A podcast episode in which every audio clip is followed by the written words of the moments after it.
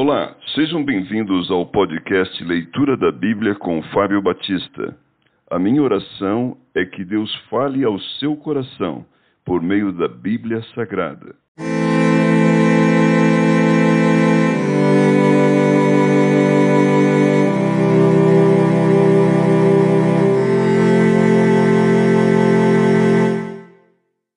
Jeremias capítulo 1 A vocação de Jeremias Palavras de Jeremias, filho de Uquias, um dos sacerdotes que estava em Anatote, na terra de Benjamim.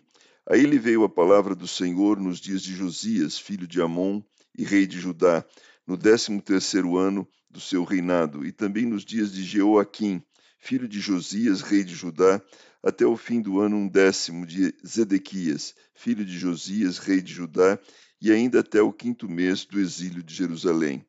A mim me veio, pois, a palavra do Senhor, dizendo: Antes que eu te formasse no ventre materno, eu te conheci, e antes que saísses da madre, te consagrei e te constituí profeta às nações. Então lhe disse eu: Ah, Senhor Deus, eis que não sei falar, porque não passo de uma criança. Mas o Senhor me disse: Não digas, não passo de uma criança, porque a todos a quem eu te enviar irás, e tudo quanto eu te mandar falarás. Não temas diante deles, porque eu sou contigo, para te livrar, diz o Senhor. Depois estendeu o Senhor a mão, tocou-me na boca, e o Senhor me disse: Eis que ponho na tua boca as minhas palavras. Olha que hoje te constituo sobre as nações e sobre os reinos, para arrancares e derribares, para destruíres e arruinares, e também para edificares e para plantares a visão da vara de amendoeira. Veio ainda a palavra do Senhor, dizendo: Que vês tu, Jeremias? Respondi: Vejo uma vara de amendoeira. Disse-me o Senhor: Viste bem, porque eu velo sobre a minha palavra para a cumprir. A visão da panela ao fogo.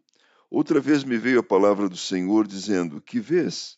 Eu respondi: Vejo uma panela ao fogo cuja boca se inclina do norte.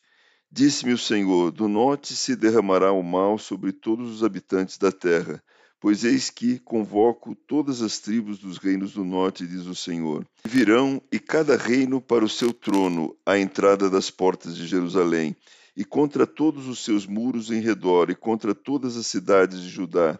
Pronunciarei contra os moradores destas as minhas sentenças por causa de toda a malícia deles, pois me deixaram a mim e queimaram incenso a deuses estranhos e adoraram as obras das suas próprias mãos.